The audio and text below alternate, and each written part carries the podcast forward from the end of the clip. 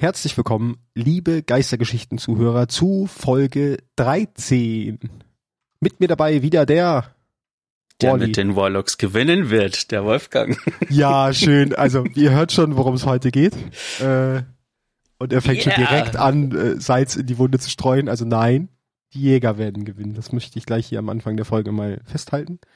Genau, Folge 13. Ich mache euch, gebe euch kurz einen Überblick, was wir heute, was ihr heute hören werdet. Wir fangen gleich an mit dem Newsflash, der sich äh, sehr auf die Hüterspiele beziehen wird, denn ähm, das könnt ihr nicht wissen, wir nehmen heute am Dienstagvormittag auf, also praktisch genau den Tag, wo die Hüterspiele starten werden heute Abend.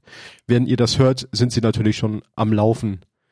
Ihr denkt euch wahrscheinlich, ja, das habe ich doch alles schon gemacht, was die mir erzählen. Aber das Genau. so ist es halt einfach, wenn man Ist so einen es halt. Rhythmus hat. Genau, danach kommen wir auf die Waffe der Woche zu sprechen. Welche das ist, wird sich auch im ersten Part gleich ergeben. Dann äh, werden wir ein Community-Thema beantworten. Nein, uns einem Community-Thema widmen. Welches genau das ist, machen wir aber zu gegebenem Zeitpunkt. Dann natürlich äh, haben wir wieder, habe ich wieder ein geheimes Thema vorbereitet, bevor wir dann zum zweiten Teil des Hauptthemas kommen, weil wir es ja letzte Folge nur halb gemacht haben. Und ganz zum Schluss hat Wally mich schon vorgewarnt, dass er ein äh, geheimes Thema hat, was entweder sehr kurz oder auch sehr ausufernd werden könnte. Wir sind auf jeden Fall mal alle zusammen gespannt. Also ich glaube, so, so teaserig war dein Themen durchgehen vom Podcast noch nie. Wir machen heute Dinge, aber ihr werdet dann schon sehen, was wir machen. Das war jetzt Genau. das Fazit. okay. Also, Newsflash. Hüterspiele. Dam, dam, da. Da sind schon Genau. Freundschaften dran kaputt gegangen. Starten heute Abend. Ja, was wissen wir? Als erstes, ein sehr wichtiger Charakter kommt zurück. Unsere Habt ihr mich vermisst? Frau Eva Levante ist wieder im Turm und Genau. beaufsichtigt uns wieder, dass wir uns nicht gegenseitig im Turm die Köpfe wegschießen. Äh, mit dabei im Gepäck hat sie wieder diesen super hässlichen Medaillenplatz, wo ihr jeden Tag sehen könnt, wo eure Fahne steht. Ich finde den ein bisschen pompös. Ich finde, er schaut gar nicht so schlecht aus eigentlich.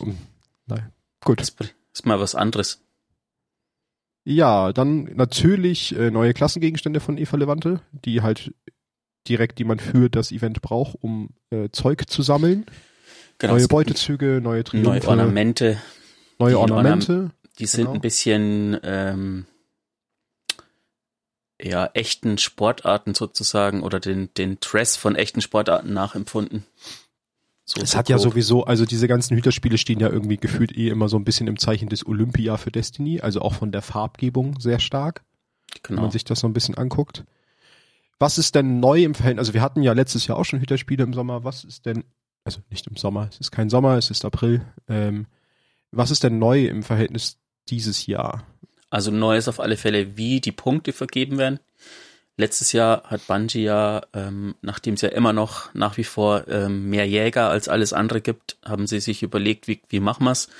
Und dann haben sie letztes Jahr einfach so einen Schnitt gemacht, äh, ab zu einem, zu einem gewissen Zeitpunkt im Spiel, wo quasi so und so viele Leute, äh, wie, wie viele Leute die, die Klassen gespielt haben, ah, bisschen kompliziert ausgedrückt, ähm, und haben halt dadurch irgendwie so eine so ein So Punktesystem praktisch generiert, Genau. genau. Dass das aber irgendwie dazu geführt hat, dass die Titanen quasi je, bis auf den ersten Tag jeden Tag gewinnen aufgrund von dem Schlüssel, das war irgendwie unvorhersehbar. Und ich Ja. glaube auch das, das Bildsystem äh, damals, also das war auch das, der Hoch, die Hochzeit der Kriegsgeistzellen und so, hat auch ergeben, dass mehr Leute Titanic gespielt haben.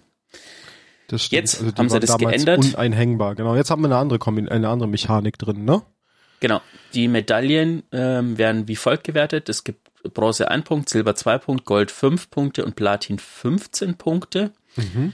Ähm, und was sich jetzt eben geändert hat, ist, dass wenn eine Klasse, also wenn ich nehme mal an, dass tatsächlich es so sein wird wie letztes Jahr, dass am ersten Tag die Jäger den ersten Platz machen, weil es einfach Die meisten sind, sind, ja. Die genau. Titanen werden wahrscheinlich wieder relativ hinten an sein. Wobei Ähm. mit den neuen Exos könnte es auch sein, dass sie, dass mehr Leute Titan spielen. Weiß ich auch nicht, aber ja. Ähm, aber auf alle Fälle kriegt die Klasse, die den dritten Platz macht, quasi einen permanenten Bonus von 10%. Das heißt quasi, dass dann eine Medaille nicht mehr ein Punkt wert ist, sondern schon 10 Punkte. Und das heißt, die Klasse kriegt halt den Schub für den nächsten Tag und der Bonus bleibt. Und das heißt, so verteilt sich das über die ganzen Wochen, dass natürlich jeden Tag Aber unter Umständen eine andere Klasse den Bonus kriegt. Wenn sie einen Bonus von 10% kriegt, dann ist ja nicht von 1 auf 10, sondern von 1 auf 1,1. Punkte. Ja, stimmt. Ja, ja. Von 1 auf 10 Klar. werden. Ja, ja. Ich 1000 bin jetzt irgendwie, ja. Okay. Ich, Also ignoriert mich. 1,1 Punkte, es soll halt so sein. Also letztendlich kannst du ja auch einfach die Gesamtpunktzahl nehmen, davon kriegen sie dann ungefähr 10 Prozent mehr. Das soll dann, das bleibt so. Dadurch soll halt erreicht werden, dass die dann irgendwann auf Platz 2 zum Beispiel aufrücken durch den Bonus. Dann ist ja eine neue Fraktion Platz 3, die dann am Ende des Tages diesen äh, prozentualen Bonus kriegt. Das heißt, die Letztplatzierten arbeiten sich so mit diesem Bonus halt langsam nach oben, aber es ist halt nie eine Klasse durchaus immer bevorzugt, weil sobald die halt auf Platz 2 oder 1 rutscht, ja eine andere am letzten Platz steht, die dann von diesem Bonus profitiert. Genau. So, das ist genau das. Ähm, zu den Platin-Geschichten noch zu sagen, die sind nur in Endgame-Aktivitäten zu bekommen, ähm, was natürlich dann Dämmerungen sind oder Comp, PvP oder Trials. Ich glaube nur Trials. Nee, Comp und Trials. Ich habe vorhin nochmal nachgelesen. Mhm. So habe ich es zumindest gelesen. Also kann auch sein, dass es nur Trials und Dämmerung ist. Wäre ja auch okay, aber das sind ja die beiden großen Endgame-Aktivitäten. Ähm, Medaillen an sich gibt es gibt jetzt einen Medaillenkasten, wo du die drin sammeln kannst, bevor du sie zu Eva gibst und abgibst. An diesem Platz, wo du ja die Medaillen reinballerst. Genau, Der kann allerdings auch voll sein, Ja. genau. Der Ja. hat eine, der hat eine gewisse, einen gewissen Platz nur. Also aufpassen, wenn der voll ist, gebt ab, sonst verschwendet ihr die Sachen, weil die dann einfach unwiederbringlich verloren gehen. Ansonsten gibt's natürlich wieder Lorbeeren, das passt ja auch immer zu diesem sportlichen Gedanken und diesem Kolosseum-Gedanken, die man sammeln kann. Die erzeugt ihr durch Fähigkeitenkills. Ähm, die kann man ja von allen, ähm, also alle Gruppierungen, alle drei Klassen erzeugen Lorbeeren und ihr könnt auch alle einsammeln. Wenn die aber mit eurem, mit eurer Subklasse matchen, dann kriegt ihr mehr Fortschritt. Was noch neu ist, sind die Antwerterkarten dieses Jahr. Die gab es letztes Jahr auch noch nicht. Davon, die können bei Eva gekauft werden. Davon könnt ihr immer eine aktiv haben, ähm, die euch noch zusätzliche besondere Aufgaben in entweder Gambit, PvP oder Strikes geben und damit auch noch zusätzliche äh, Belohnungen. Dann haben wir als letzten neuen Punkt auch noch die komplett neue Playlist, die neue Strike-Playlist, die Mhm.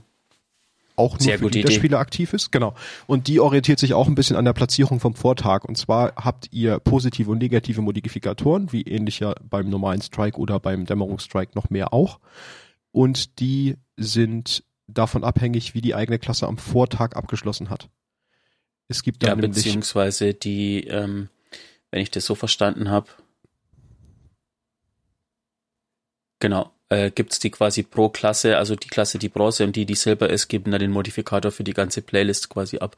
Und das Wichtigste, ihr werdet natürlich nur, also wenn ihr als Titan reingeht, spielt ihr nur mit Titanen und wenn ihr als Warlock reingeht, spielt ihr nur mit Warlocks. Das ist quasi so ein klassenbasiertes Matchmaking. Genau, also da gibt's halt auch so eine Tabelle, welche negativen Modifikatoren online sind. Da ist es halt so, es gibt zwei verschiedene Spalten und der, der Erstplatzierter war letzten Tag, hat beide negativen Modifikatoren aktiv und der, der Zweitplatzierter war nur den ersten und der, der Drittplatzierter war gar nicht. Die haben es halt sozusagen am leichtesten. Yay! So, genau, und dann gibt's halt nach, je nachdem, welche Positionierung du noch hattest, gibt's halt bei Gold irgendwie als positiven Modifikator Gesundheitsschilde und Erholung sind erhöht, Kinetikwaffen verursachen mehr Schaden. Bei Silber Nahkampffähigkeiten laden schneller auf, erhöhter Elementarschaden durch Hüterquellen, mehr schwere Munition verfügbar und bei Bronze Granatenfähigkeiten verursachen mehr Schaden und laden viel schneller auf, erhöhter Elementarschaden durch Hüterquellen. Ich finde, da ist auch so ein bisschen erkennbar, dass die Bronze-Leute halt ähm, ja, wobei doch schon, ich finde schon, das klingt so, dass die Bronze-Leute am meisten, oder der, der Bronze-Positive am meisten Vorteil bringt, ne? Also es ist halt Ja. auch so, dass die Le Schlusslichter ein bisschen mehr bevorzugt werden. So. Ja. Und natürlich, äh, wichtige Belohnung äh, für alle, die nicht so wie ich, ich habe die Waffe nämlich nicht, die Erbenerscheinung auf Deutsch ist ja die Exo-Waffe, die zu den Hüterspielen gehört. Wer sie letztes Jahr schon bekommen hat, kann sich dieses Jahr den, auf den Katalysator freuen. Wer sie so wie ich immer noch nicht hat, ähm, muss sie erstmal freispielen. Ich weiß allerdings nicht, ob wenn man sie diese Season freispielt, man dann trotzdem noch den Cut kriegt. Das habe ich, Ich noch nicht schon. rausgefunden. Und einen neuen äh, Ornament gibt's dafür auch, ne? Die macht brrrr. Genau, aber was genau die macht, da ist nämlich der erste Spoiler jetzt aufgehoben, das ist dann auch gleich unsere Waffe der Woche, weil wir gesagt haben, Hüterspiele, da muss, müssen wir mal über diese Waffe reden. Genau. Erbenerscheinung ist ein Maschinengewehr. Ähm, ein schweres oder sogar, vielleicht sogar das schwerste. ähm, die Erbenerscheinung hat den exotischen Perk schwerer Kugelwerfer. Der macht, oder der macht, dreht, also dreht die Waffe hoch und die Waffe kann nur in komplett hochgedrehten Zustand abgefeuert werden. Das heißt, wenn ihr quasi ähm, mit der Waffe, wenn ihr die ausgerüstet habt und ihr drückt die rechte Maustaste, ist es glaube ich, also ihr geht in den Zielmodus und fängt die Waffe an sich zu drehen. Und sobald die Waffe sich dreht, wird auch dieses Arkusschild, das die Waffe macht, um euch herum erzeugt. Ähm, und dann ist sie quasi abschussbereit. Dann kann man quasi schießen. Solange dies nicht hochgedreht ist, kann man nicht schießen mit der Waffe. Ja, die ist halt wie so eine Gatling Gun. Das ist halt auch das mit diesem Drehen gemeint, ne? Genau, und das zweite ist eben, genau, das ist diese Rüstung des Kolosses. Bei voller Gesundheit wirst du beim Hochdrehen dieser Waffe von einem Arkusschild geschützt. Allerdings, ja. ähm, wenn natürlich jemand mit Arkus auf das Schild schießt, dann kann das auch so platzen, wie, ähm, wie wenn ihr halt Ach, einen was. Mob mit Arkusschild tötet. Macht man dann auch an umstehenden Hütern, wenn man im Einsatztrupp ist, Schaden, wenn das platzt?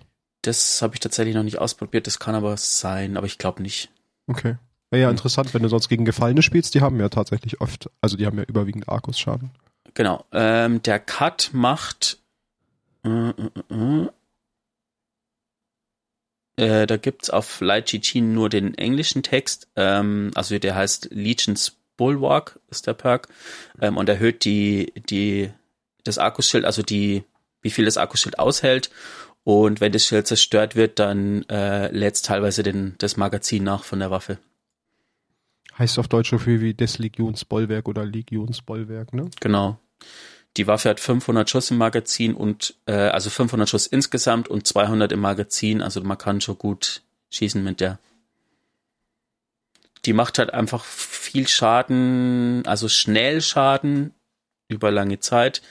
Ähm, wenn alle die Waffe ausgerüstet haben oder beziehungsweise fünf Leute und einen dementsprechenden Debuff kann man auch Tenix mit der Waffe One-Facen oder ist nah am One-Face dran. Hm, interessant. Ja. Dann haben wir auch noch einen Lore-Artikel zu der Waffe, wo wir beide gerade beim, als wir uns kurz vorher besprochen haben, drüber gestolpert sind, dass da ja ein interessanter Charakter erwähnt wird, über den wir heute auch noch weiter sprechen. Ich würde den einmal vorlesen. Die Rotlegion wird wieder marschieren. Keitel. Keitel steht in ihrem Kriegsraum. Ihre Nation, die sie immer sehr geliebt hat, stinkt nach Versagen. Der Geruch ist stark. Als sie noch jung war, schaute sie oft bei den Fütterungen im Zoologischen Garten ihres Vaters zu. Lebende Kreaturen aus Ländern weit entfernt von Torobatel, die verwundet inmitten der landschaftlich gestalteten Gehege zurückgelassen wurden. Sie hatte gesehen, wie der Geruch von Blut die größeren, hungrigeren Kreaturen aus dem Unterholz hervorlockte. Das gleiche wird mit dem Imperium passieren, wenn sie es zulässt. Aber das wird sie nicht. Sie wird nicht dort scheitern, wo ihr Vater gescheitert war. Er wurde von seinen schlechten Angewohnheiten in die Irre geführt, von Leichtsinn und Genuss korrumpiert. Er sollte niemals Imperator werden, er war zu schwach. Aber auch Gaul wurde von Schwäche besiegt. Seine Fixierung auf Maschinengott war albern. Es bringt sie in Verlegenheit, an ihn zu denken. Sie hatte schon immer eine lebhafte Vorstellungskraft. Ironischerweise kann sie sich dafür bei ihrem Vater bedanken. All die Geschichten und Lieder, die sie lernen musste, die unausstehlichen Theaterstücke. Doch sie verwendet dieses Gedankenarsenal zugunsten eines neuen Ziels wieder, um sich eine bessere Zukunft für ihr Volk vorzustellen. Eine Zukunft, in der sie wieder über die Galaxie herrschen, wo fremde Schiffe unter ihrem Feuer und feindliche Nationen vor ihnen auf die Knie fallen. Diese Zukunft wird anders sein. Diese Zukunft wird ihre sein. Ja, passt eigentlich total gut auch in unser momentanes Setting rein ähm, vom Podcast, dass da nochmal über Keitel gesprochen wird. Mhm. Ansonsten nochmal kurz zur Waffe. Die hat eine Feuerrate von 900, also die schießt wirklich ziemlich schnell. Und das Besondere an der Waffe ist, dass ähm, leider, leider, es äh, tut mir jetzt mal weh, wenn ich sie benutzen muss, als Warlock natürlich, an der Seite von der Waffe ein Titanenzeichen ist, weil die Titanen letztes Jahr die Hüterspiele gewonnen haben. Aber ähm, wenn dann die drei Wochen rum sind und das Warlock-Zeichen an der Seite ist, dann freue ich mich natürlich umso mehr. Naja, wenn ich sie dann auch endlich habe und dann zur Belohnung dessen auch das Jägerzeichen drauf leuchtet, dann ist alles gut. ja, äh, eine Sache hatten wir aber gerade noch, da haben wir jetzt gerade drüber übersprungen. Ich habe noch einen Kritikpunkt, nein, nicht einen Kritikpunkt, aber einen Punkt anzumerken, über den ich kurz sprechen möchte, was die Hüterspiele noch angeht. Äh, es gibt nämlich zusätzlich als Belohnung noch einen neuen Sparrow, neues Schiff, klar, äh, und eine neue Geisthülle. Und da bin ich auf deine Meinung gespannt, weil ich weiß nicht, was ich davon halten soll. Also die neue Geisthülle, für alle, die es noch nicht gesehen haben, sieht aus wie ein Tennisball. ja, ich meine, es gibt, äh, Ist nicht die einzige schräge Geisthülle in dem Spiel. Ja, es ist halt, ich finde, es ist halt wieder so keine ernstzunehmende Geisthülle. Man muss es halt mit einem mit einem Augenzwinkern sehen. Dann kann ich sie akzeptieren, aber so als wirklich ernstzunehmende Geisthülle könnte ich sie nicht akzeptieren. Ja. Das Frage- hatten wir eben noch vergessen. Die Frage ist natürlich, ähm, das passt ein bisschen, das war auch eine Frage auf Twitter, äh, wie würden wir dazu stehen, wenn wir den Geist Namen geben könnten? Ähm, und ich bin mir sicher, dass Spieler, die ihrem Geist, was würde ein Geist dazu sagen, wenn man ihm so eine Hülle aufzwingt oder, oder sagt der Geist, hey, heute bin ich mal ein Tennisball? Ich, ja, auch sehr von der, äh, von der, von dem Charakter des Geistes abhängig wahrscheinlich, ne? Ja. Hm, gut. bin mir sicher, wenn äh, ich so einen Spieler treffen würde und man könnte den Geist auch noch einen Namen geben, dann würde der Spieler mit dem Tennisball, ähm, den würde irgendwie Roger Federer das rechtes Ei oder so nennen. Ja, garantiert. Das ist halt das große Problem. Alles, was du benamsen kannst, kann sehr gut sein, kann allerdings halt auch so enden wie manche Hüter, die momentan rumrennen, wo du dir halt nur denkst, ach du Scheiße, was ist denn da passiert? Genau.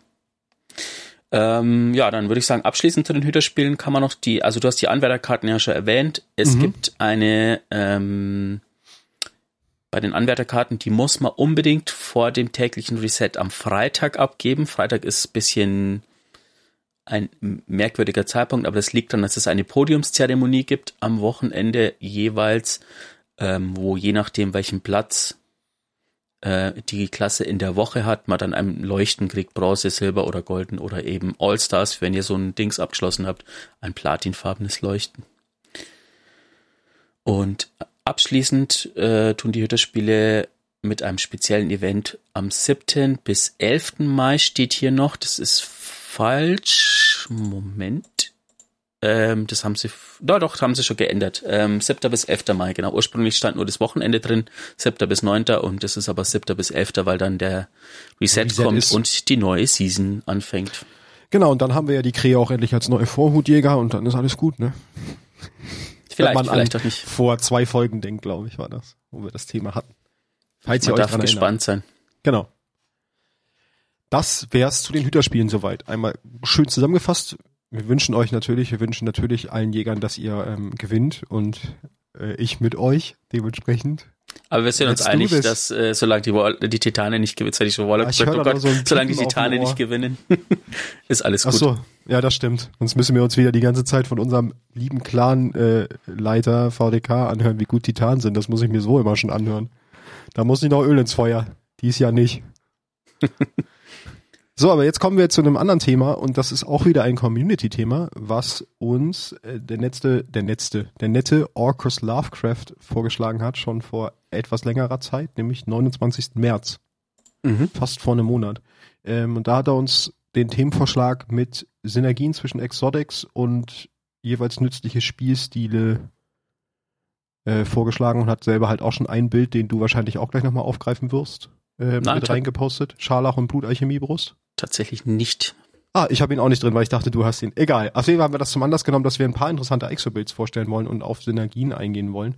Wobei ich da gleich sagen kann, ich habe mich da sehr schwer getan, weil ich als Jäger gar nicht so viele interessante Synergiebuilds kenne und Es die anderen Klassen nicht so viel spiele. Wobei es tatsächlich mehr gibt, als man denkt. Das stimmt. Also ich habe mich dann auch ein bisschen durch äh, Artikel gewälzt und durch Bildvorschläge durchgeguckt und habe dann halt, also wir haben uns jetzt jeder so zwei pro Klasse rausgesucht, die wir halt irgendwie, ich würde sagen, wir machen immer eine Klasse und dann immer im Wechsel jeder ein Bild. Mhm. Für den Jäger habe ich tatsächlich nur eins. Okay. Aber ansonsten haben, haben wir für jede Klasse zwei. Mit welcher Klasse wollen wir anfangen? Ähm, fangen wir mit deinem Jäger an. Gut. Willst du oder soll ich? Fang du an. Wahrscheinlich Okay. heute das gleiche, wir haben uns nicht abgesprochen vorher. Nee, haben wir nicht, das stimmt. Aber das ist halt das, äh, ich habe das erste Bild heißt bei mir äh, nett formuliert, der Eismann kommt. Und der Eismann ist, äh, oh, ich habe einen Schreibfehler drin, sehe ich gerade, ist ein Stasisbild für den Jäger, der ähm, dadurch, äh, Wally nickt schon so, hat er den auch? Vielleicht? Es kommt auf deine Okay. Echse an. Äh, der mit der, der sechste Kojote. Nee, habe ich nicht. Okay. Ähm, der dadurch punktet, dass er sehr, sehr schnell seine Super wieder hat. Also er schmeißt eigentlich ohne Ende seine Wirbelstürme durch die Gegend. Ich kann ja mal kurz drüber, drüber gehen, wie sie funktioniert. Als Fokus haben wir natürlich den Wiedergängerfokus. Ähm, und da es hier keine Bäume gibt, gehe ich einmal schnell die Aspekte durch. Da brauchen wir die Gletschergranate, das ist die, die diese Eiswand macht. Dann brauchen wir Wispern der Bruchstücke, was ermöglicht, dass man Stasiskristalle zersplittert. Also wenn man sie zersplittert, eine erhöhte Granatennachladerate kriegt. Schleier des Winters sorgt dafür, dass man beim Ausweichen die Gegner um sich herum verlangsamt. Düstere Ernte sorgt dafür, dass man Stasis-Bruchstücke überhaupt erzeugen kann. Äh, Wispern der Lichtbrechung, Siege gegen verlangsamte Feinde gewähren Klassenfähigkeitsenergie. Und das Wispern der Ketten in der Nähe von Stasis in der Nähe von Stasiskristallen oder von eingefrorenen Gegnern ist der eingehende Schaden reduziert. Also das macht dich so ein bisschen mehr tanky. Dann haben wir als Exo die Brust der sechste Coyote, die als intrinsischen Exo-Perk hat, dass sie, dass man eine zweite Aufladung der Klassenfertigkeit, also des Ausweichens hat. Als Waffe, also als empfehlende Waffe, Exo-Waffe, kann man hier noch Bad Juju nehmen, wobei ich da so, also schlechtes Karma heißt sie auf Deutsch. Die habe ich heute auch erstaunlich oft gelesen. Ich glaube, die unterschätze ich auch, weil man mit der durch Kills automatisch Superenergie wieder auflädt. Hab ich tatsächlich auch für ein Titanenbild. Ne, ich habe die auch in vielen Builds heute gelesen. Ich glaube, ich muss das selber auch mal ausprobieren. Ähm, und dann kommen wir noch auf ein paar Mods zu sprechen, die ganz sinnvoll sind für das Bild. Da haben wir die Energieumwandler-Mod. Die kostet vier Energie, ist in der leere Rüstung und sorgt dafür, dass man, wenn man eine Granate schmeißt, äh, das ist also eine Charge with Light Mod, dann konsumiert man alle Stacks und je nachdem, wie viele man hatte, kriegt man Superenergie zurück. Dann gibt's noch eine Mod Erbe des Eises. Die kosten sechs Energie und ist im Klassenzeichen drin. Das ist ein, das Artefakt, Artefakt mhm. genau. Gegner mit Stasis super besiegen, gibt wieder neue Superenergie. Das, man merkt schon, worauf dieses Bild abzieht. Dann gibt's noch Elementarlicht, kostet eine Energie, ähm, kann in irgendeine Rüstung rein, Superkills erzeugen Elementarob des eigenen Subklassentyps, also in dem Fall Stasis Orbs. Das ist ja diese neue Mechanik mit den, ich weiß gar nicht, wie die auf Deutsch heißen. Elementarquellen. Elementarquellen, genau. Das ist ja die neue Mechanik aus dieser Season. Dann haben wir noch Elementarladung für zwei Energie in auch irgendeiner Rüstung. Aufnehmen einer Elementarladung lädt euch mit Licht auf. Wenn die Quelle dem Fokus entspricht, kriegt man zwei Lichtladungen. Und jetzt noch ein paar Sachen, die für die Charge with Light Geschichten wichtig sind. Da gibt's noch stapelweise, kostet vier Energie, sorgt dafür, dass man immer einen zweiten Stack Charge with Light kriegt, wenn man einkriegt, also dass es einfach verdoppelt wird. Dann noch überladen für fünf Energie, in der Solarrüstung sorgt dafür, dass man insgesamt plus zwei Stacks haben kann, maximal fünf. Und noch eine Empfehlung, die aber nicht zwangsweise notwendig ist, man kann noch Dynamo mit reinpacken für vier Energie in den leere Helm. Ähm, sorgt dafür, dass man die super Uplink-Zeit reduziert, wenn man seine Klassenfähigkeiten in der Nähe von Gegnern einsetzt, die man ja eh schon zweimal hat über das Exo und über die ganze Cooldown Reduction sowieso andauernd. Also eigentlich strafest du die ganze Zeit durch die Gegend und schmeißt Äxte und Granaten durch die Gegend. Die Spielweise ist halt dementsprechend, du schmeißt als erstes deine Super, dann lässt der erste Feind, der dadurch stirbt, schon eine Elementarquelle fallen. Die kann man aufheben, eine Granate schmeißen und kriegt dann instant 25% seiner Superenergie zurück. Wenn man dann ausweicht, was man gleich zweimal machen kann über die Kojotenbrust und eine Gletscherwand zerschmettert, kriegt man dann noch mehr Superenergie zurück, beziehungsweise und setzt seine Cooldowns immer weiter zurück in der ganzen Zeit wütet natürlich die Super und insgesamt kriegen wir dann 50% Superenergie zurück. Ähm, wir können dann durch die ganzen Mods andauernd wieder Granaten schmeißen. Und wenn das mal nicht ausreichen sollte, haben wir für Notfall auch noch die Bad Juju, um noch so ein paar Prozent der Super aufzufüllen. Und das Ganze soll so gut funktionieren, ich habe es selber noch nicht probiert, werde ich aber im Zuge der Hüterspiele, dass man wohl innerhalb von unter einer halben Minute die Super erneut voll hat. Und solange wie Gegner kommen, kann man das Ganze auch endlos wiederholen.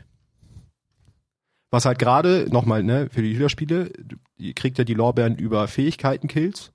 Dementsprechend sind solche Builds halt gerade jetzt im Zuge der Hüterspiele wohl auch echt zu empfehlen. Weil man da halt sehr viel mit Super und mit äh, Fähigkeiten killt und dementsprechend viele Lorbeeren generiert. Ja, das wäre mein erster Bild.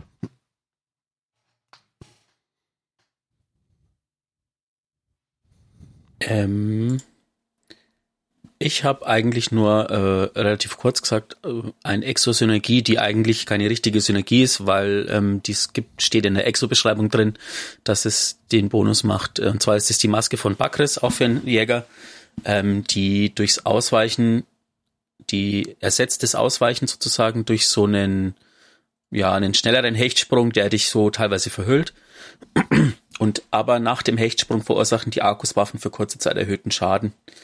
Und das heißt, man kann das mit jeder beliebigen Arkuswaffe äh, kombinieren. Ähm, man könnte das zum Beispiel mit dem Trinity Ghoul kombinieren, der dadurch natürlich noch mehr ähm, die Gegner wegbritzelt und dadurch die, seinen Perk ständig aufrechterhält und diesen Flächenschaden macht. Ähm, Risk Runner wahrscheinlich auch, ne? Genau. Also risikoreich auf Deutsch. Die würde da auch sehr gut funktionieren. Ähm, und man macht bei allen verlangsamten oder eingefrorenen Kämpfern mehr Schaden, was man natürlich jetzt auch wieder mit der ganzen Mod-Kombi, die du gesagt hast, wieder gut kombinieren kann. Nur dies, genau. äh, das ist das Arkus-Ding. Also diese Mod-Kombi, die ich da hatte, ist halt irgendwie so eine, finde ich, so eine gute Grundkombination aus dem, aus letzter Season, diese Chargers Light-Geschichten und aus dieser Season diese Elemental Well-Sachen. So eine gute Basis, mit der man eigentlich sehr viel über, über Fertigkeiten dann machen kann. Der einzige Nachteil ähm, bei den Elementarquellen immer in Verbindung mit Stasis ist, dass es, es gibt nämlich ein Mod, das quasi Waffenkills ähm, auch diese Elementarquellen erhöhen, aber es gibt ja quasi leider noch keine Stasis-Waffen, sonst würde man dann noch mehr oder noch schneller an diese Elementarquellen kriegen, äh, kommen. Aber das hätte ich auch an anderer Stelle nochmal gesagt. Genau, und das ist das Einzige, was ich jetzt zum Jäger habe. Ja, ich habe noch einen, ein Bild, was ich mehr oder weniger ähm, genutzt habe, um zu versuchen, so Solo-Flawless-Geschichten zu machen. Wobei ich dazu gleich sagen muss, dass das Bild nicht ganz das sicherste Bild ist. ähm, es ist äh, bei Solo Ist auf jeden Fall gut, wenn man Solo-Flawless macht. Deswegen habe ich es genau. auch. Also ich habe es tatsächlich für die Mission, für die Omen-Mission habe ich es mir mal zugelegt und das ist der Invisible Hunter. Der funktioniert eigentlich auf dem gleichen Exo, also auch auf dem sechsten Kojoten, allerdings auf einem anderen Baum, nämlich auf dem Nachtpirscher-Fokus mit dem oberen Weg, mit dem Weg des Feinstellers, weil der dafür sorgt, dass du, wenn du ausweichst, eine kurze Zeit unsichtbar wirst. Das Ganze kombiniert mit zum Beispiel einer Klage, dem Schwert, womit du ja guten Elementelschaden und durch das Dreieck auch Schaden durch Schilde machen kannst hat das zum Beispiel in der Omen, ganz am Anfang musst du ja diese drei, die drei Bosse töten und sobald der Boss Half-Life ist, despawnt er ja und nimmt auch alle seine Ads mit. Und so kannst du dir halt manche Mechaniken relativ gut aushebeln, weil du rennst halt in diesen Raum rein, läufst ein Stück, bis die Ads dich anschießen, machst dich unsichtbar, rennst zum Boss hin, kannst aus der Unsichtbarkeit raus auch schon die Klinge intensivieren, also diesen intrinsischen Perk von der, Kling von der Klage nutzen und kannst dann praktisch eine komplette ähm, Schadens- Abfolge, also dreimal Linksklick oder viermal und ein Rechtsklick mit der Klage machen, hast dann ein halbes Leben runter und alle äh, Ads verschwinden. Das heißt, du hast einen sehr, wenn du den Treffer gut landest, einen sehr einfachen Weg, um ähm, durch dich durch Gegnermassen zu bewegen. Und du kannst halt auch direkt wieder Invis werden, nachdem du den Schaden gemacht hast und wieder verschwinden. Ist halt ganz cool. Wobei man das jetzt zumindest für die nächsten drei Wochen noch, weil dann ist die Frage, was es im Artefakt noch kombinieren kann mit dem Artefakt-Mod, dass man weniger Schaden kriegt, weil man mit einem genau. Schwert an Gegnern dran steht. Das würde auch noch gehen. Man kann es natürlich auch wieder mit den Charge with Light Geschichten ähm, kombinieren und mit diesen Rücksetzgeschichten, klar. Äh, das war noch so ein zweites Bild, was ich ganz interessant fand, aber viel mehr habe ich da auch nicht. Wenn ihr allerdings noch Ideen habt zu Jägerbuilds, ähm, die mir komplett entgangen sind, dann schreibt sie mir gern bei Twitter. D2Lorecast. Gilt natürlich auch für alle anderen Klassen, aber weil wir jetzt gerade mit den Jägern durch sind. Würde ich sagen, machen wir mit dem Titan weiter und hören mit deiner Lieblingsklasse den Warlock auf, oder was? Ja. Dann starte ich wieder mit dem Titan und der ewigen Super. Basiert auf dem Sentinel-Fokus mit dem mittleren Baum Code des Commanders. Dazu muss ich sagen, ich habe den noch nie gespielt, aber ich finde der Klang auch wieder sehr interessant. Äh, benötigtes Exo ist, sind die Schulterplatten, äh, Verhängnisreißer-Schulterplatten, die dafür sorgen, dass Schildexplosion Nahkampfkills den Schildwurf aufladen und Nahkampffähigkeiten Kills das Sentinel-Schild die Super aufladen.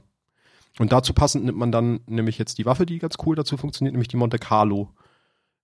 Über die haben wir noch nicht gesprochen, ist aber ein Automatikgewehr, die dafür, das dafür sorgt, dass wenn man mit der Waffe Schaden verursacht, die Nahkampf-Abklingzeit reduziert wird.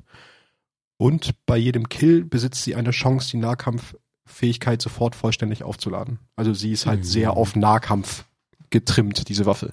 Genau, da kann man dann wieder ganz viele tolle Mods reinpacken, so Elemental-Sachen und ähm, was da die besonderen Mods sind, wäre schwerhändig für sieben Energie in einer Arkus-Rüstung, solange man mit Licht aufgeladen ist, bekommt man halbe Nahkampfmagie zurück, wenn man einen aufgeladenen Nahkampfangriff nutzt, kostet eine Aufladung. Ähm, das heißt, ich schlag zu und hab ihn direkt wieder halb voll. Dann gibt's noch, ja gut, Feuerkraft, das ist für Granaten, ist nicht so wichtig. Dann haben wir noch äh, ja, das, da sind so ein paar Mods drin, sowas wie Feuerkraft, Bomber und Einschlaginduktion, die so ein bisschen Granate und Nahkampf in Symbiose gegenseitig sich abklingen lassen, damit du halt immer möglichst schnell Nahkampf und Granate ready hast.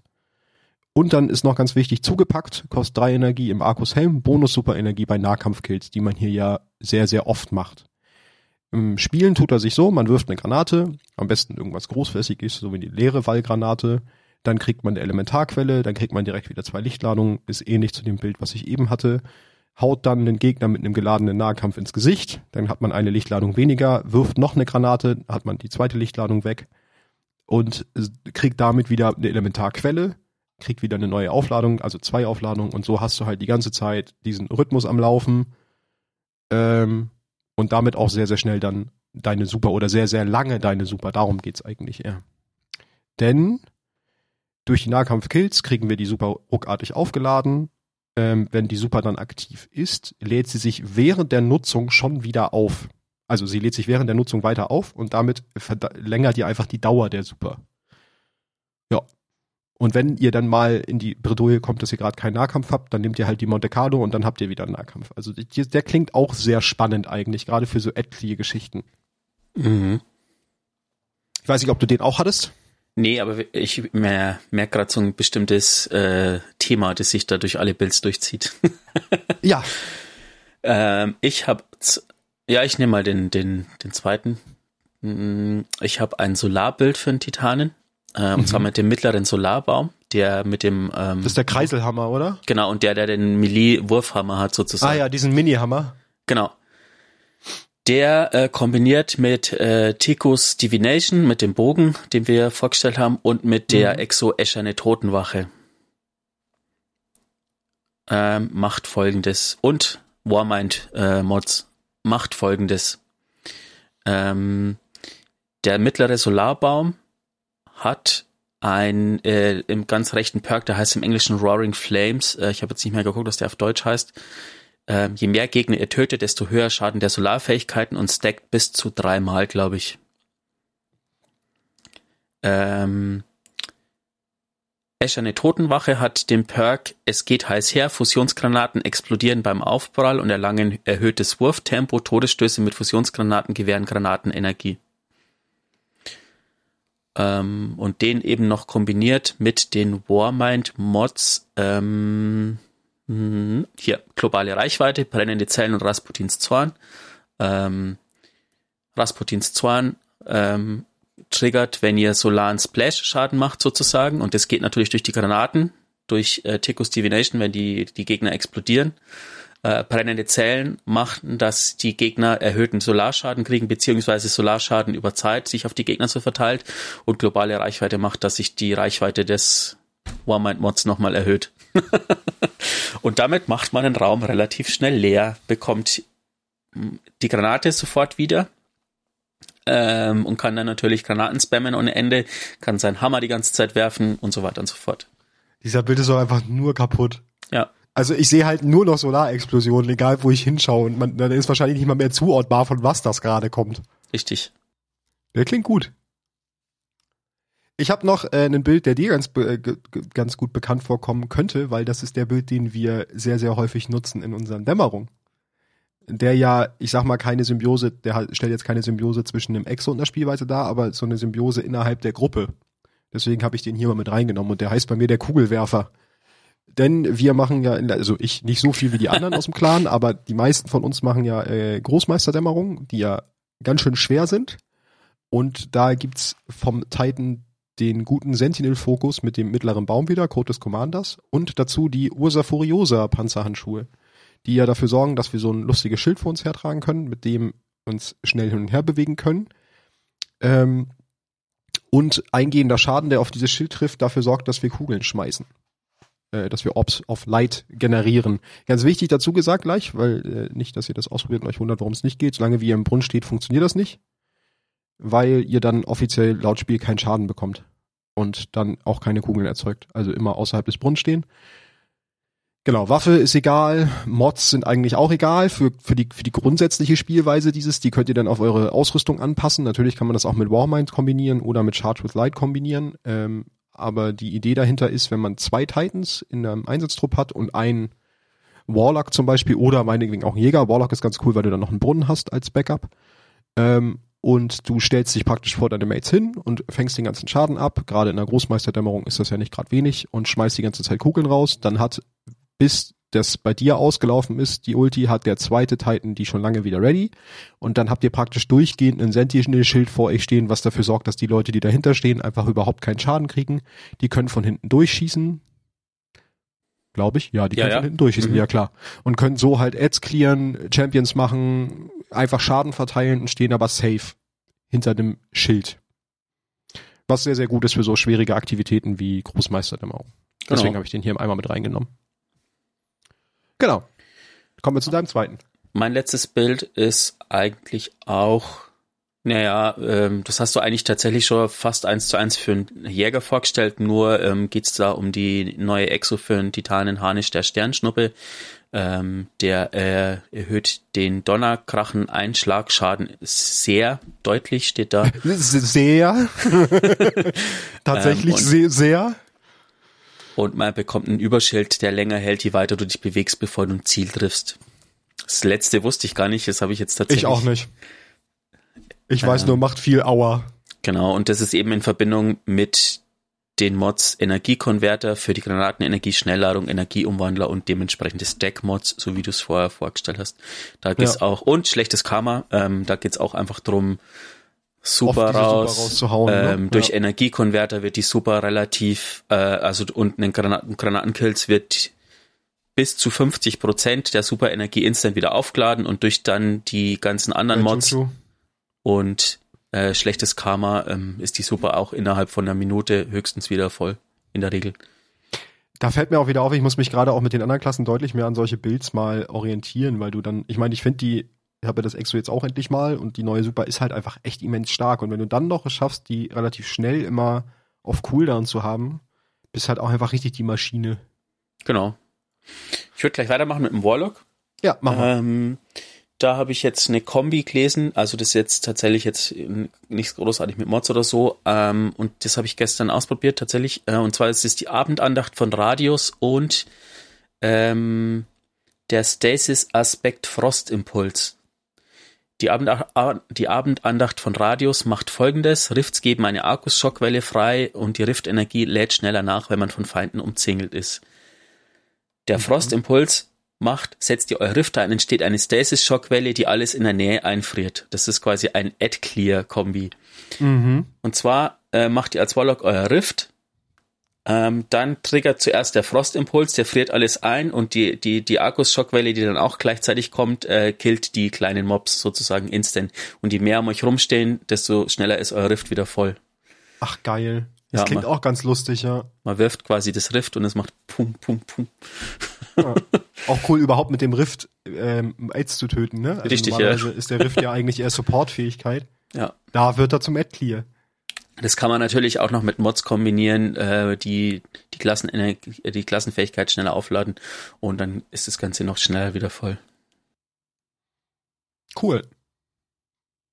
Ich habe ähm, auch natürlich ein Non-Stop-Bild, also ein, ein, ein Super-Bild noch drin.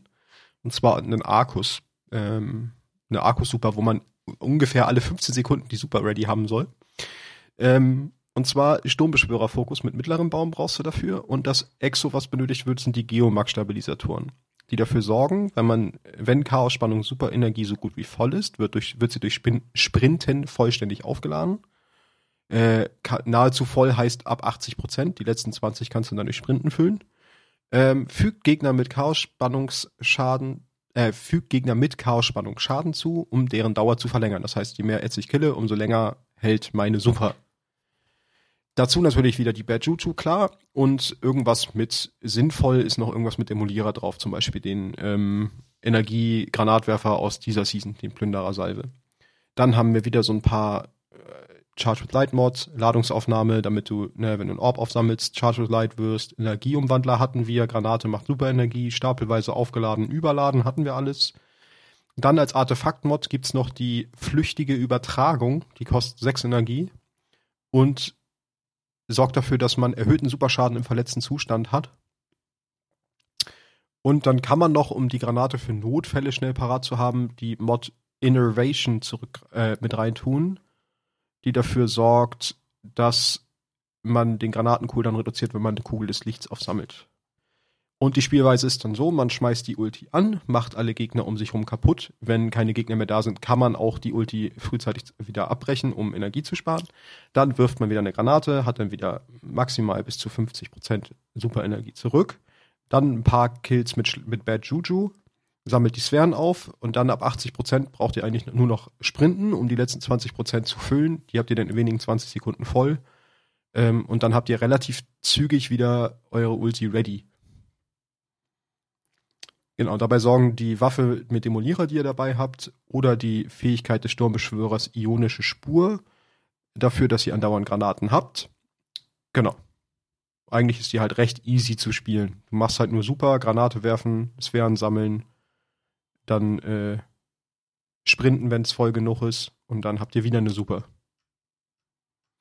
Tatsächlich halt auch eher so ein Ad-Clear-Bild aber einer, wo man, glaube ich, dann auch, wenn man den einmal verstanden hat, überhaupt nicht nachdenken muss. Das ist so eine Rotation drin, die drückst du einfach jedes Mal und dann funktioniert die. Ja. Ich habe noch einen leere Bild für den Warlock, nicht Nezarek Sünde, keine Angst. Äh, das wäre das Offensichtlichste. Ich habe den das Exo Chaos Umwandler und Lemonarch, äh, kann man aber auch durch beliebige andere leere Exos ersetzen und dementsprechend dann auch äh, zum Beispiel einen leere Raketenwerfer oder so reinmachen. Ähm, da geht's, das Bild baut ganz stark auf die Elementarquellen. Ähm, mal grundsätzlich ist zu den Elementarquellen, das sind ja diese neuen Mods, da gibt's bis jetzt sechs Mods. Äh, man kann davon ausgehen, dass noch mehr kommen in Zukunft. Die werden wohl über kurz oder lang die Kriegsgeistzellen auch ablösen, weil die ja wieder irgendwann weggehen sollen, beziehungsweise abgeschwächt werden sollen. Haben sie schon angekündigt. Ähm, grundsätzlich ist es so, wenn du eine Elementarquelle aufsammelst, wird die Fähigkeit mit der geringsten Energie aufgeladen.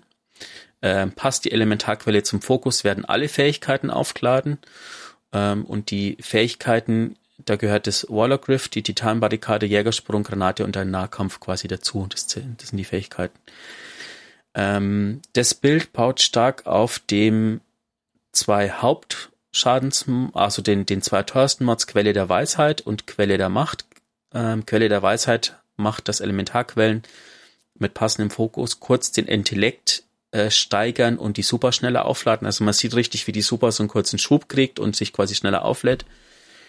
Und Quelle der Macht äh, erhöht den Waffenschaden, wenn die Waffe das gleiche Element hat. Gilt dann für Lemonarch natürlich, was ein leere Bogen ist und für den Raketenwerfer natürlich auch. Kann man dann kombinieren. Ähm, dann noch Elementarbewaffnung. Kills mit Waffen, die zum Element eures Fokuses passen, haben eine steigende Chance, Elementarquellen zu erzeugen. Das Exo in der ganzen Sache macht ähm, Widerstand gegen, also hat den Perk Chaos Umwandler, Widerstand gegen einen gegen den Schaden, während du deine leere Granate mit Chaos Beschleuniger ähm, die leere Füttern oder Hand-Supernova auflädst. Bei einem Treffer bringen geladene leere Granaten eine zufällige Menge an Granatenenergie zurück. Kann natürlich sehr wenig sein, kann aber auch viel sein. Und da kann man auch richtig Granaten spammen, die Super wieder aufladen, die Super spammen und so weiter und so fort. Klingt sehr gut. Mhm. Ich habe noch ein Support-Bild für den Warlock, das wohl gerade im PvP auch ganz witzig funktionieren soll. Also nein, für den Gegner halt eher nervig sein soll ähm, der jetzt auch mit zwei Exos so ein bisschen symbiotisch agiert. Also nicht in dem Sinne, dass sie sich gegenseitig bedingen, aber sie unterstützen sehr diese Spielweise des Supporter Warlocks. Da nutzen wir den Dämmerklinge-Fokus mit dem mittleren Baum, also den Brunnen. Einstimmung der Gnade heißt der Weg. Dazu nutzen wir das Sternfeuerprotokoll.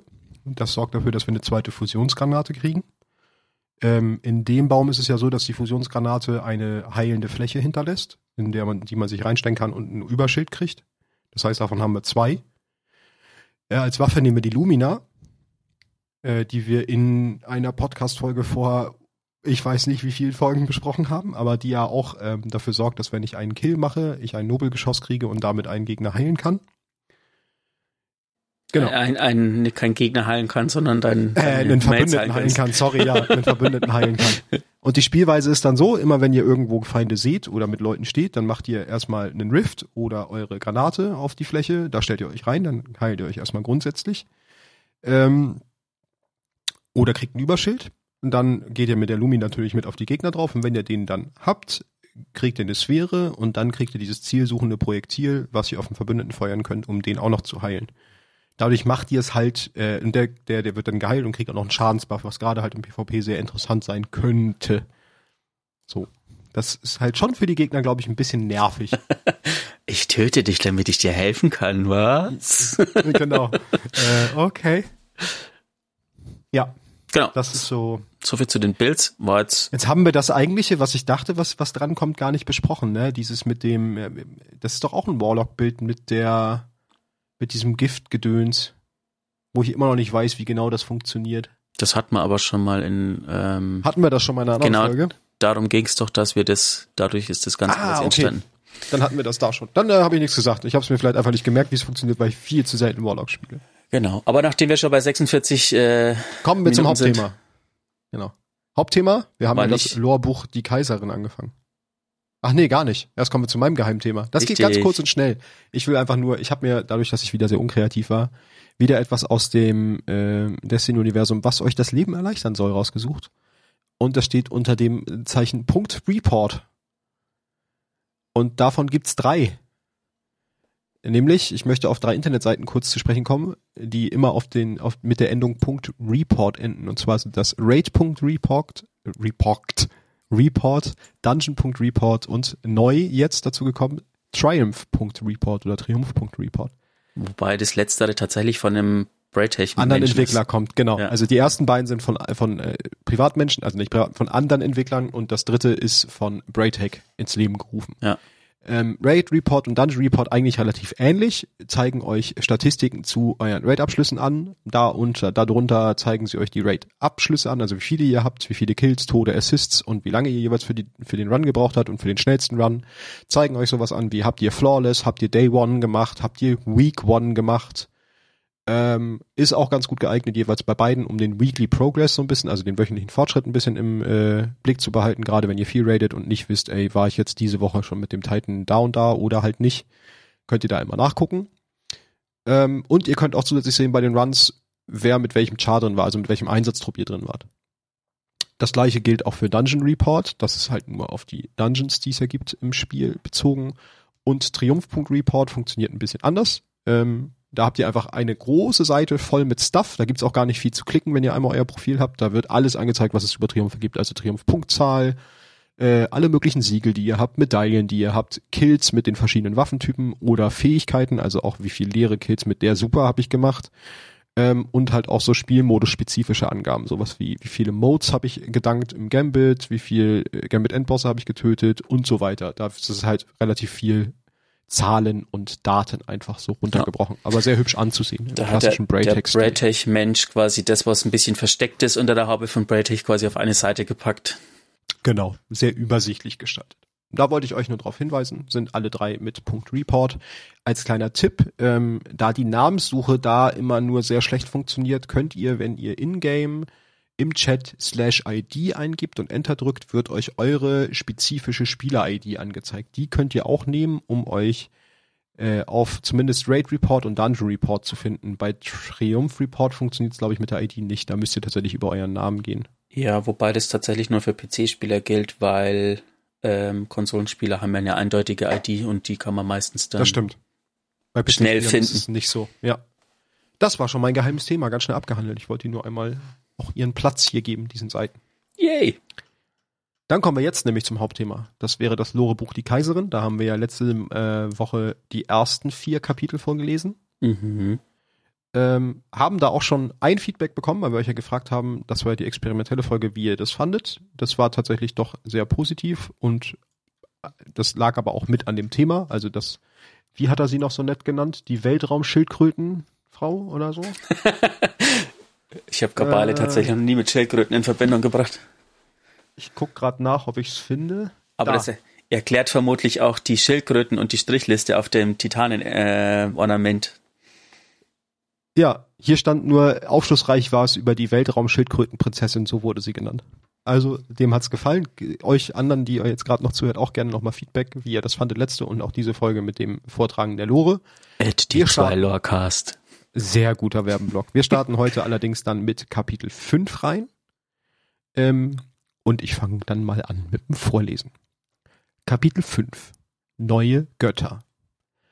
Es war Taurun, eine von Keitels Beraterinnen, die sie auf das Spektakel aufmerksam machte. Auf dem Platz sagte sie, die tiefe Stimme voller Sorge, so etwas habe ich noch nie gesehen. Keitel ging sofort hin. Auf dem Haupt- Hauptplatz von Torobatels Waffenschmiedebezirk durchzuckte eine grellgrüne Flamme die Luft. Umun Arad stellte sich den Flammen entgegen, nackt bis auf ein um die Lenden gewickeltes Tuch, in Gewahrsam zweier Wachen.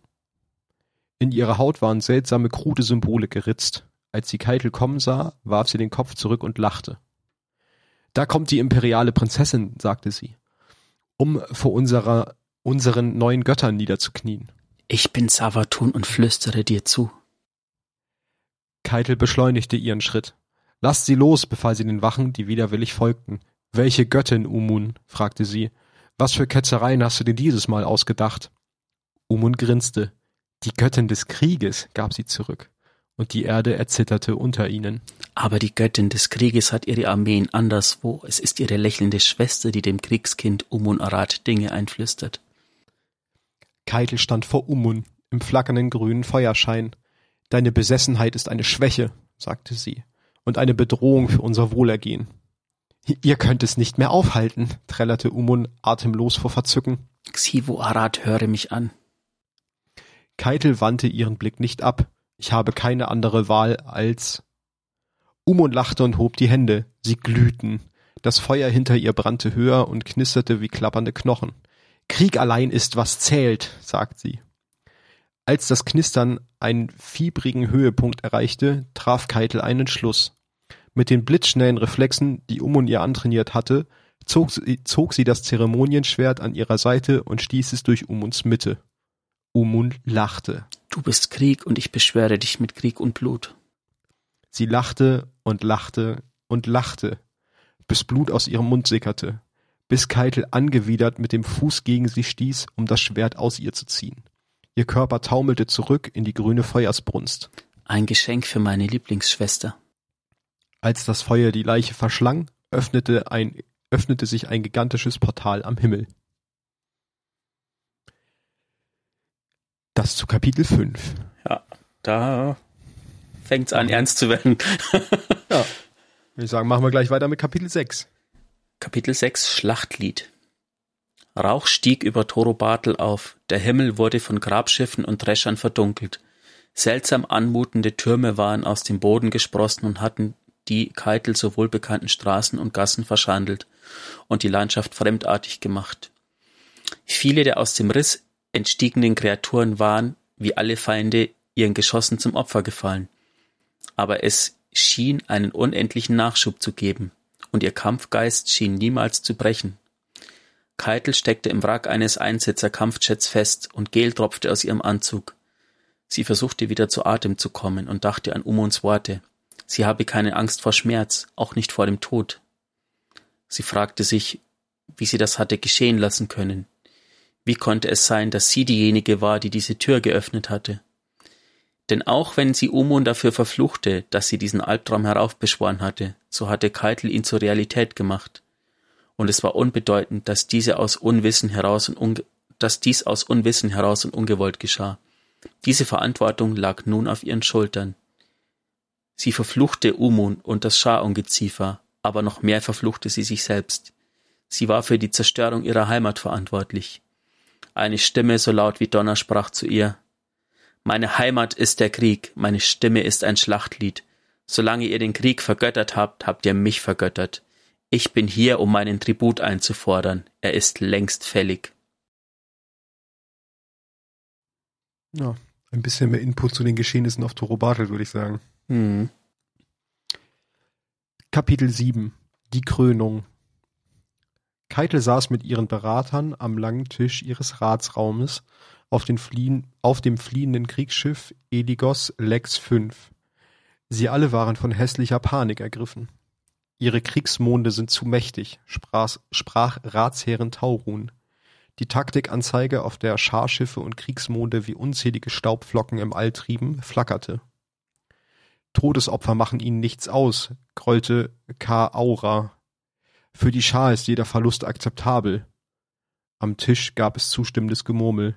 Durch Gaul haben wir einige unserer besten Generäle eingebüßt, beklagte Taarek. Verloren an dieses abscheuliche Sonnensystem und seinen idiotischen Eroberungszug. Sie werden nicht zurückkehren, sagte K. Aura.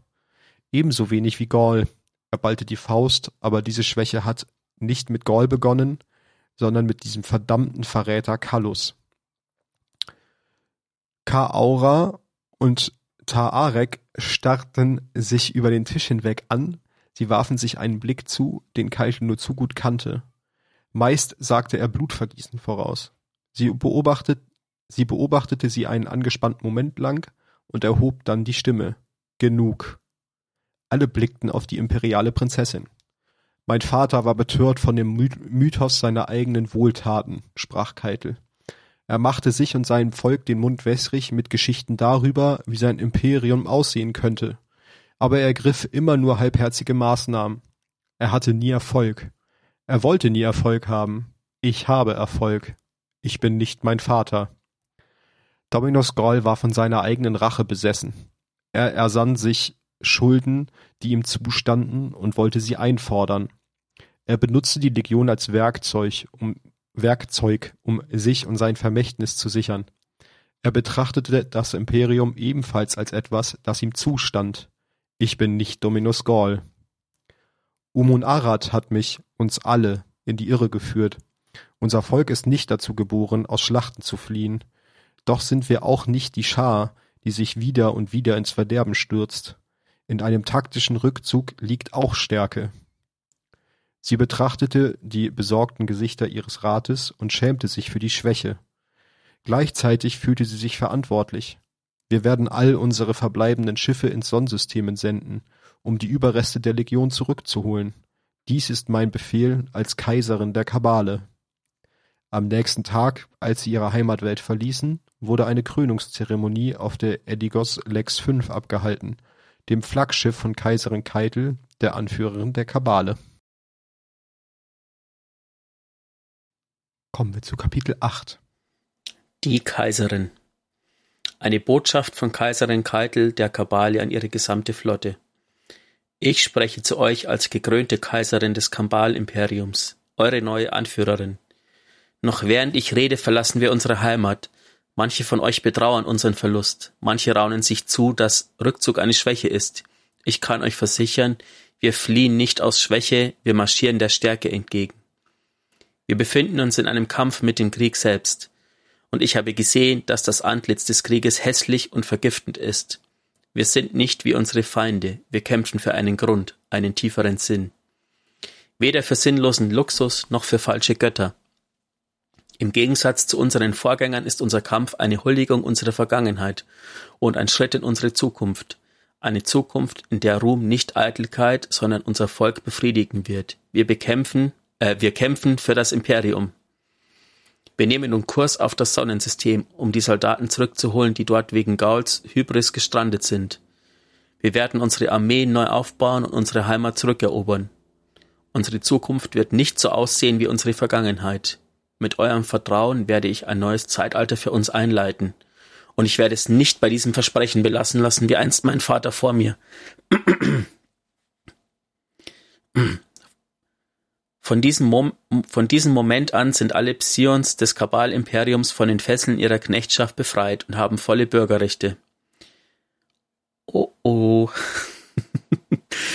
Kurzer Einwurf. Aha, okay. Es steht euch frei zu bleiben oder zu gehen. Falls ihr euch entscheidet zu gehen, werdet ihr angemessene Vorräte erhalten. Falls ihr bleibt, muss ich euch warnen. Die Schlacht, die vor uns liegt, wird lang und beschwerlich sein. Viele von uns werden für den Erhalt unserer gemeinsamen Freiheit kämpfen, bluten und sterben. Aber zusammen werden wir eine Armee aufbauen, in der Krieger nicht nur für sich selbst oder ihre anmaßenden Führer kämpfen, sondern für die Gemeinschaft. Es wird keine Gnade für falsche Götter geben. Das Kabal-Imperium wird siegreich aus dieser Herausforderung hervorgehen, vereint. Wir werden von unserer Vergangenheit zehren, um unsere Zukunft zu stärken. Als ein Kabalvolk. Ende der Botschaft. Oh je. Also. Das habe ich gar nicht mitbekommen, dass sie die Psione also freigesprochen hat. Ja. Interessant. Gerade also, auch in äh, Anbetracht der Sachen, der passiert sind. Ne? Man sieht hier, reden kann sie. Ja. Oder motivieren kann sie. Aber ähm, ich bin mir sicher, das war vielleicht der Motivator für viele Psionen, um ähm, sich mehr einzusetzen für das Ganze. Aber natürlich hat es auch die, die ganzen Geschehnisse um die Attentate auf Savala ermöglicht oder mehr ermöglicht. Das stimmt. Dadurch, dass sie jetzt ja frei sind, haben sie, können sie auch freier agieren und sich dadurch auch ihrer eigenen Rache hingeben, wenn sie das wollen. Ne? Mhm. Kommen wir zum letzten Kapitel. Kapitel 9. Waffenstillstand. Keitel saß allein in ihrem Privatquartier. Sie schreckte aus ihren Träumen auf, als Taurun eintrat. Kaiserin, sagte Taurun und verneigte sich. Sie hatte schon immer viel Wert auf Formalitäten gelegt. Der Rat erwartet eine Entscheidung bezüglich unserer Ankunft im Sonnensystem. Keitel sah sie vielsagend an, als ob sie das nicht wüsste. Taurun wartete. Als Keitel nicht antwortete, ließ sie nicht locker. Habt ihr eine Entscheidung getroffen? Keitel seufzte und setzte sich auf dem Stuhl zurecht. Noch nicht, sagte sie. Es gibt viel zu bedenken. Setz dich. Taurun zögerte. Es ziemte sich nicht, sich zur Kaiserin zu setzen. Und doch war es ein direkter Befehl. Sie ließ sich behutsam auf einem Stuhl nieder. Die Hüter haben Gaul getötet, sagte Keitel. Das haben sie, bestätigte Taurun. Man sagt, dass sie auch größere Feinde erlegt haben andere Schargottheiten, einen der großen Würmer. Und einen Bruder von Xivo Arad, fügte Keitel hinzu. Vielleicht sind die Kosten dieses Abenteuers also nicht höher als sein Nutzen, überlegte Taurun. Wir brauchen alle Ressourcen, die wir kriegen können, erklärte Keitel. Taurun war still. Keitel lehnte sich abrupt nach vorn. Müssen wir Krieg führen, um die Legion zurückzugewinnen? Wieder blieb Taurun still. Dann sagte sie vorsichtig, Glaubt ihr etwa nicht, dass wir siegen würden? Keitel erkannte die Klinge in Tauruns Frage. Wir würden siegen, sagte sie, nach einem langen, grausamen Krieg. Wir würden große Verluste erlitten haben und weitere Attacken der Schargöttin ausgesetzt sein. Tauruns Blick wurde nachdenklich. Ja, höchstwahrscheinlich. Sie musterte Keitels Gesicht. Was also schlagt ihr vor? Wir Verhandeln, sagte Keitel leise, mit den Hütern. Auch diesmal nahm Taurun ihren Moment des Schweigens. Das wird nicht allen im Rat gefallen. Ich weiß, gab Keitel zurück. Sie blickte an Taurun vorbei mit entschlossenem Blick. Mir auch nicht. Es bräuchte eine große Geste, einen Appell an unser Vermächtnis als Eroberer. Wenn Sie es als ebenbürtige Verhandlung betrachten, Taurun sprach nicht weiter werden sie es Schwäche nennen, beendete Keitel den Satz. Taurun nickte, erst recht nach der Flucht von Toro Bartel. Sie schwiegen einträchtig. An Keitels Schläfen pochte der Schmerz steigender Anspannung. Ihre Stimme klang müde, als sie ihren Entschluss aussprach. Dann werden wir verlangen, dass die Hüter vor uns niederknien. Und das letzte Buch gibt doch eigentlich den Anfang der Season wieder, oder? Also da hat sie den Schluss gefasst. Genau, wir haben jetzt quasi den Bogen geschlossen. Genau, was sie zu äh, Savala bei dem Treffen gesagt hat. Mhm. Das war der entscheidende Moment. Genau. Ich finde es voll gut geschrieben. Also das komplette Buch ist ein sehr, sehr gutes ja. Lore-Buch. Vor allem finde ich es cool, dass du im letzten Buch eigentlich schon merkst, dass sie das, was jetzt eingetreten ist, ja schon sehr, sehr lange eigentlich vorhatte. Also sie wollte halt nicht, dass wir knien. Ich habe auch äh, interessante Theorie gelesen, dass quasi die Gegner, die wir in dem Strike bekämpfen, potenzielle Kabale sind, die ihr ähm, die, die Macht quasi streitig machen können. Also starke Kabale, die quasi nicht auf ihrer Seite sind und die hat sie quasi, denen hat sie ihr Ego gefüttert und während der ganzen Story uns quasi zum Fraß vorgeworfen. Ah, das wäre aber schon wieder so ein Move, der auch von Carlos hätte kommen können. Also da merkt man wieder den Einfluss ihres Vaters. Ne? Naja, so dieses sicher. Einerseits hochloben und andererseits gleichzeitig entsorgen lassen. So, Richtig. das ist halt sehr guter Move.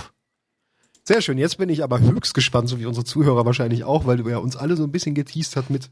Ich bin mal gespannt, was sie zu meinem Geheimthema sagt. Ich wollte ursprünglich eigentlich auch einen Lore-Text machen und bin aber dann über eine Theorie gestolpert, ähm, die ich mir mal näher angeguckt habe. Ähm, es wird jetzt ein bisschen hochtrabend. Ich weiß auch nicht, ob ich Sachen richtig erklären kann, aber ich versuche es einfach mal. Und zwar geht es um Stasis. Äh, und zwar die Theorie, dass Stasis kein Eis ist, sondern äh, perfekte Kristalle. Aha. Ein perfekter Kristall ist ein Kristall, der keine Punktlinien oder Flächendefekte enthält. Das, äh, also es gibt quasi so ein, ähm, ja, also dieses, dieser, dieser perfekte Kristall ist ein hypothetisches Konzept, der wichtig ist für den dritten Hauptsatz der Thermodynamik. Okay. Ähm, genau, während Eis du noch was der dritte? Ja, ja, ich, ich komme gleich dazu. Okay, okay. Während das Eis quasi eine feste Form von Wasser bei Temperaturen unterhalb des Gefrierpunkts ist, ist ein perfekter Kristall eine perfekt geordnete Substanz, in der alle Moleküle quasi perfekt aufgereiht sind und es keine Unvollkommenheiten gibt. Und daher hat er eine Gesamtentropie von null. Also Entropie ist quasi die, die, die, Ordnung oder das Chaos, das ein Gegenstand enthält. Und Entropie von Null heißt, dass absolut kein Chaos ist, sondern alles perfekt angeordnet. Was man auf die Dunkelheit ähm, schließen kann, weil die Dunkelheit ist ja quasi äh, die perfekte Form, ist quasi das Ziel der Dunkelheit oder die, die stimmt, absolute ja. Ordnung. Was sind jetzt die Grundsätze der Thermodynamik und wie spielt es jetzt mit Stasis zusammen? Ähm, der zweite Hauptsatz der Thermodynamik ist, dass die Entropie, das heißt die Unordnung in einem geschlossenen System zunimmt, wenn Energie von einer Form in eine andere Form übergeht oder Materie sich frei bewegt. Das heißt, wenn man ähm, zwei Systeme hat, die unterschiedliche, die sich mit unterschiedlichen Temperaturen berühren, fließt quasi Wärme von heiß nach kalt, bis die Temperatur von beiden Systemen gleich wird. Das gleiche Prinzip kann man auch bei der Nutzung vom Licht beobachten. Wir bauen das Licht quasi auf, bis es die maximale Energie erreicht und verwenden es dann auf unser Ziel, indem wir die Energie äh, auf das Ziel übertragen und dadurch quasi das Gleichgewicht wiederhergestellt wird. Ähm, es gab einen Begründer der Wissenschaft der Thermodynamik, der hat folgende Aussage gemacht. Es ist unmöglich, einen Apparat zu konstruieren, der keine andere Wirkung erzeugt, als die Übertragung von Wärme mit, von einem Körper mit niedriger Temperatur auf einem Körper mit höherer Temperatur. Aber genau hier kommt eben die Dunkelheit ins Spiel, denn ihr, die, die erlaubt genau das eben durch Stasis zu machen. Ähm, wir sind in der Lage, das Licht von einem Körper mit niedrigem Lichtniveau, einem Track sozusagen, also einem niedrigen Mob sozusagen, auf einem Körper mit höherem Lichtniveau, das ist, werden dann wir selber zu übertragen und brechen so den zweiten Hauptsatz der Thermodynamik und die Ent und reduzieren dadurch die Entropie in unserem Ziel. Es ist kompliziert, versucht es einfach, wenn ihr es nicht versteht, hört es euch nochmal an. Ich versuche es irgendwie so gut wie möglich zu erklären. Ähm, und das funktioniert nur deshalb, weil ähm, ein gewisser Sprecher mal gesagt hat, dass das Licht in allen Dingen lebt, nicht nur in den Lichtträgern. Ah, okay, ja, klar. Also auch in jedem äh, kleinen Mob und in jeder Pflanze und überall. Genau. Der dritte Hauptsatz der Thermodynamik ist, wenn ein Objekt den absoluten Nullpunkt der Temperatur erreicht, hören seine Atome auf sich zu bewegen. 273,15 Grad Celsius. Genau. Das heißt, am absoluten Nullpunkt ist die Entropie einer perfekten kristallinen Substanz gleich. Null. Richtig. Puh. Darauf wollte ich nämlich gerade hinaus. Das heißt ja laut deiner Definition, dass Stasis kein Eis ist, sondern perfekte Kristalle mit der Temperatur minus 273,15 Grad, die aber auch dafür sorgen, dass wir diese Temperatur bei unserem Ziel erreichen, oder? Na, auch nicht so richtig. Okay, auch nicht so richtig. Das, ist, das okay. Spannende ist, es gibt einen, äh, bevor ich jetzt gleich weitermache, es gibt einen, ähm, ich glaube, das ging um irgend, es ist aus einer Gambit Beutezug von der Exofremden, wo es darum geht, einen Aspekt freizuschalten. Ähm, und das ist von einem sogenannten Joxa eben so eine Aussage. Ich habe äh, noch nie sowas, ich muss es jetzt aus dem Englischen übersetzen, ich habe es nicht auf Deutsch gefunden. Ähm, ich habe noch nie sowas wie äh, es gespürt, sozusagen in diesen Kristallen festzustecken oder in diesen Scherben festzustecken. Es fühlt sich nicht mal so kalt an, es ist einfach leer. Einsamkeit. Ich hasse es. Ja, das würde ja dann sagen, dass es tatsächlich äh, Kristalle mit einer Entropie von null sind. Mhm. Aber wahrscheinlich geht's dann wieder nicht, dass wir das Ziel damit praktisch auch auf Entropie null setzen, weil ja der Gegenpart, das Licht, wieder in jedem Wesen steckt. Das heißt, dass beides hebt sich irgendwo wieder auf oder ne, Yin und Yang mäßig so. Licht hat ja eine Entropie von, keine Ahnung, Summe X, also oder unendlich vielleicht sogar ähm, Stasis dagegen oder die Dunkelheit ist Entropie von null und das müsste sich ja wieder gegenseitig äh, amortisieren. Richtig. Ich glaube, das ist, glaube ich, das, was ähm, das da das, was dafür verantwortlich ist, man kann ja im PvP, wenn man in den Stasis-Kristallen gefangen ist, äh, von einer Granate zum Beispiel getroffen wird, dann ist man ja eingefroren. Mhm. Aber wenn man quasi nichts macht und kein Gegner auf einen schießt, kriegt man überhaupt keinen Schaden und die Kristalle zerbrechen einfach mhm. irgendwann. Und das ist, glaube ich, das, ähm, ansonsten ist es tendenziell so, dass die Dunkelheit uns quasi die, die Möglichkeit gibt, die perfekte kristalline Struktur zu erzeugen oder beziehungsweise die Moleküle in unseren Zielen so perfekt anordnen, dass sie zerbrochen werden können. Das Spannende, ähm, was, worauf ich jetzt noch komme, warum will die Dunkelheit überhaupt, dass wir das erreichen? Und da gibt's jetzt den Ausdruck der Negentropie, also die umgekehrte Entropie. Mhm. Ähm, indem wir die Entropie in unserem Ziel reduzieren, erhöhen wir die Negentropie in den umgebenden Systemen. Negentropie ist die umgekehrte Entropie, das heißt, dass die Dinge mehr in Ordnung kommen. Mit Ordnung ist Organisation, Struktur und Funktion gemeint, das Gegenteil von Zufälligkeit oder Chaos. Ein Beispiel für Negentropie ist ein Sternensystem wie das Sonnensystem. Ein anderes Beispiel ist das Leben.